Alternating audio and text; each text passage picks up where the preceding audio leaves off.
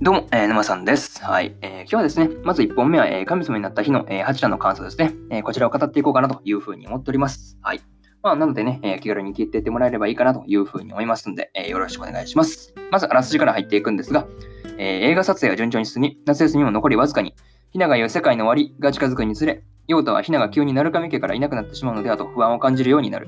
意を決して避難について両親に尋ねることにするが、というね、えー、アニメ公式サイトからの引用です。ここからね、えー、順次感想になっていくんですが、まず一つ目ですね、えー、避難の素性というところで、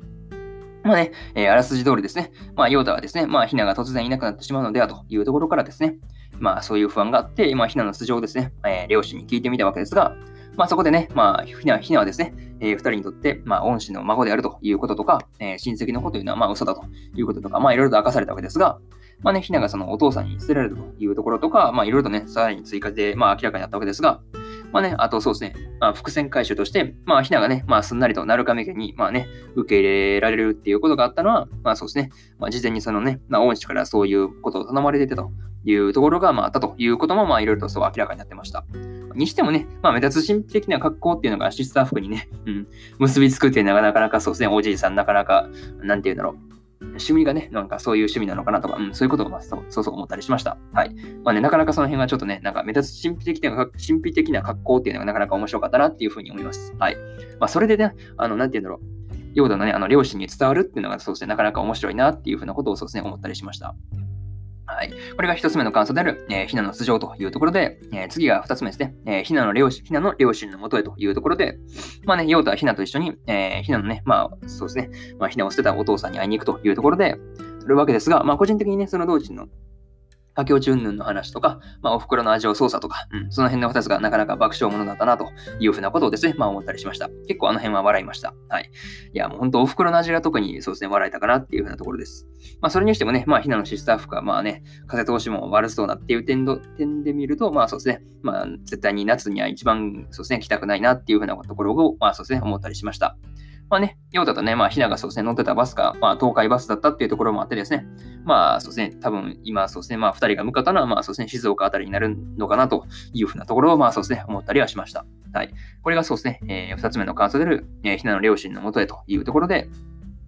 次は3つ目ですね。えー、ひなの父との話というところで、まあ、ひながね、そのいるということで、えー、ひなのね、まあ、父の、まあ、今の奥さんですよね。そう。奥さんが、えー、パニック状態になったというところを受けて、まあ、外でね、まあ、話をすることになるんですが、まあ、そこでね、まあ、ひなはロゴス症候群だというところが、まあ、そうですね、明か明かされたわけですが、まあね、ひなのお父さんはですね、まあ、意思疎通が叶わなかった叶わなかったっていうところとか、まあ、いろいろとね、まあ、その後、ヨーダに語ってたわけですが、まあね、聞いててなかなかそうですね、辛いやつだなっていうふうなことをそうですね、まあ、思ったりはしました。まあ、ただね、その、個人的にその気になってるのが、えー、君だって同じ目に遭うかもしれないっていうね、あの、ヨーダに対してね、あの、ひなのお父さんが言ったセリフなんですけど、まあ、そこがね、なんかどういうことを指してるのかとか、うん、その辺がちょっとなんか解釈的になかなか難しいところであるかなというふうなことをですね、まあ、思ったりはしております。はい。なかなかその辺がキーになってくるかなっていうふうなところです。キー作品だけに。はい。うん、なかなか、うん、なんか自分で、なんか、なんか、うん、寒いこと言ったなっていうふうな感じなんですけど、はい。これがそうですね、三つ目の関数である、えー、ひなの父との話というところですね。はい。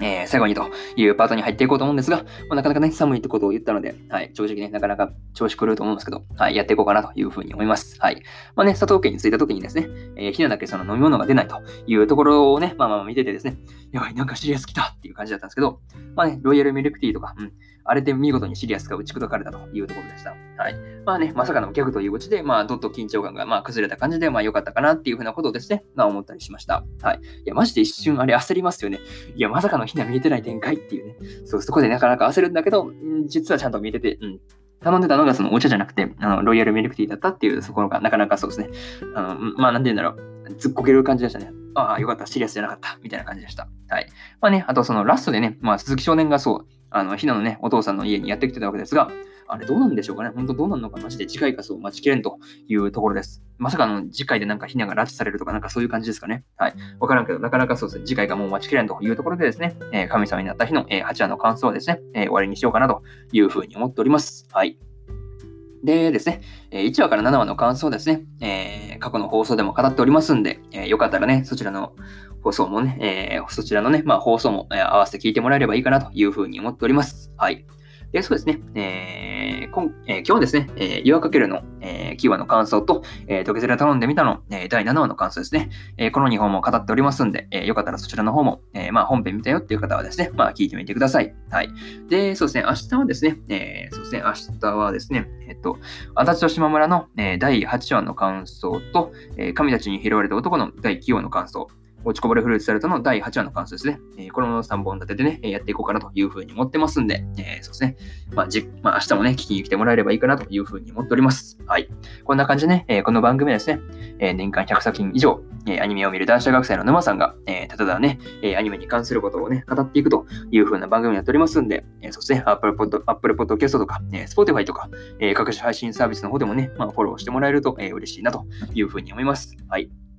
まずね、えーこんな感じで、そうですね、えー今日も、まあね、まず1本目ですね、えー終わりにしようかなというふうに思っております。はい。で、そうですね、まあ、え皆様、え良い一日をお過ごしください。え以上、え沼さんでした。バイバイ。